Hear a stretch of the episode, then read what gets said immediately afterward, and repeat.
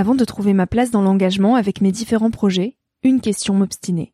Comment faire de mon métier un vecteur de transition sociétale? Comment avoir un impact et faire ma part au quotidien? Si vous écoutez Nouvel Oeil, vous vous posez certainement aussi ces questions-là.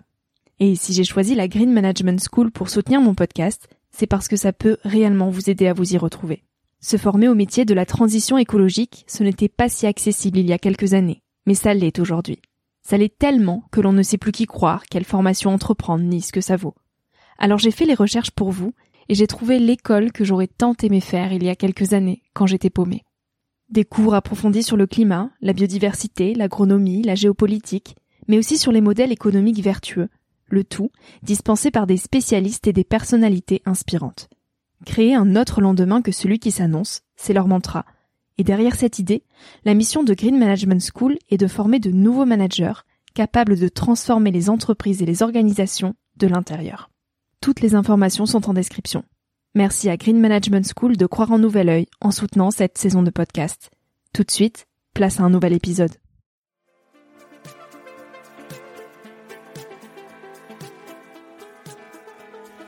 Hello, moi c'est Victoria. J'ai 23 ans et je pars à la rencontre de personnes inspirantes qui se sont posées il y a quelques années les questions que je me pose aujourd'hui. Dans un monde où l'on se cherche, où l'on construit son chemin et où l'on se pose beaucoup de questions sur notre avenir. Alors j'espère qu'écouter le parcours et les conseils de ces personnes qui ont rêvé et osé faire de leur rêve une réalité t'aidera toi aussi à avancer d'un pied plus sûr dans la vie.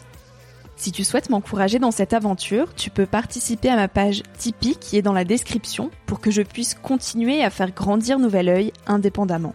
Tu peux aussi laisser quelques étoiles sur iTunes ou Spotify et en parler autour de toi. Pour me suivre au quotidien ou pour m'écrire, je t'invite à me rejoindre sur le compte Instagram Nouvel Oeil et sur le site www.nouveloeil-podcast.com. Je t'invite maintenant à emprunter un nouvel œil pour regarder le monde sous un autre angle pour te recentrer sur ce qui est essentiel et sur qui tu es pour t'aider à trouver ton chemin et surtout à oser. Cet épisode est un extrait du podcast publié lundi dernier. En moins de 10 minutes, il te permettra de capter les plus beaux messages de mon invité de la semaine. Un mini-épisode à écouter et à réécouter quand la motivation ou le sourire te manqueront. Un extrait qui, je l'espère, remplacera Instagram pendant ta pause de 10 minutes, se retrouvera dans tes oreilles avant de t'endormir ou à ton réveil pour commencer ta journée dans la joie. Si cet extrait te plaît et que tu as envie d'en connaître plus sur mon invité de la semaine, l'épisode en entier t'attend chaudement sur Nouvel Oeil. Il y a plein de moments, et puis même encore maintenant, je suis encore en train d'attendre de devenir adulte. Je pense qu'on on peut passer sa vie entière à chercher ce moment où on sera parfaitement euh, stabilisé et, et, euh, et en fait il vient pas. Enfin, je veux dire, c'est ça dépend ce qu'on appelle être adulte, quoi. Mais euh, voilà, il pourrait y avoir voilà les, les, premiers drames, les premiers deuils, c'est sûr que ça fait mm. grandir. la maternité, ça, ça fait grandir. les échecs, ça fait grandir.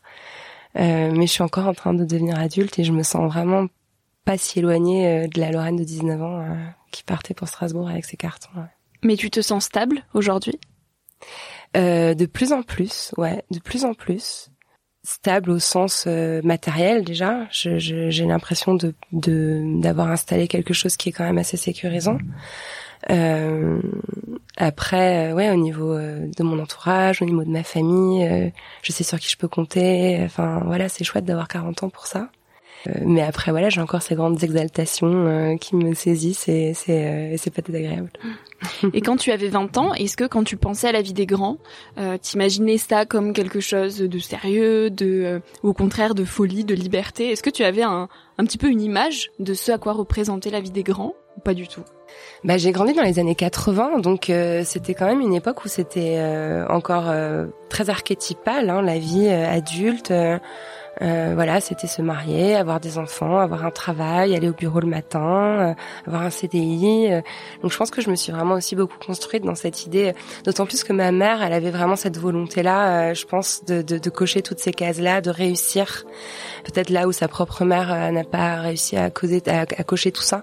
Mmh. ma mère, elle avait vraiment à cœur de élever ses filles, travailler. Enfin, c'était vraiment euh, la, la, femme des années 80 euh, qui, qui, qui avait pas forcément conscience qu'il y avait une arnaque dans l'histoire quoi, mm. parce qu'elle était encore en charge de toute la maison, de l'éducation des enfants, euh, tout en ayant un, un, travail assez assez prenant avec beaucoup de responsabilités. Donc donc je me suis vraiment construite dans, dans ce modèle-là et, et d'ailleurs je l'ai je l'ai accompli. Euh, à 30 ans, euh, je me suis pas mariée, mais à 30 ans, j'avais un CDI, j'avais un emploi stable, j'avais deux enfants, je vivais avec un garçon très bien, et, euh, c'était euh, c'était gagné quoi dans ma tête. Sauf que la vie est plus compliquée que ça et que c'est pas forcément en s'adaptant aux cases qu'on nous a prémoulées qu'on va forcément trouver l'endroit le plus adapté à soi. J'ai l'impression que je m'y agrippe à la nature. Euh, j'ai l'impression qu'à chaque fois que je vois un paysage, euh, euh, une montagne, une forêt, euh, une plage, je, j'ai l'impression de d'agripper les derniers morceaux de quelque chose qui est en train de se déliter. Euh, il y a aussi beaucoup de nostalgie euh, nichée dans, dans, cet attachement que j'ai à, à, la nature. Enfin, c'est difficile de regarder un arbre sans être extrêmement inspiré par par ce que ça raconte, quoi, l'enracinement, la termination, l'élévation, l'aspect cyclique des choses. Donc euh, oui, je pense qu'il y a une dimension aussi méditative et philosophique certaine euh, dans mon lien à la nature. Si j'avais envie de donner un conseil, c'est plutôt bah, faites-vous confiance en fait, euh, parce que parce que je suis convaincue que que toutes les clés sont en vous. Euh, et que et que vous allez faire quelque chose de merveilleux de ce monde parce que vous vous représentez vraiment euh, l'avenir. Alors je veux pas non plus mettre trop de pression sur vos épaules, vous demander de nous sauver, etc. Mais mais oui, faites-vous confiance, croyez en vous, écoutez-vous, euh, foutez le bordel aussi. C'est important de foutre le bordel.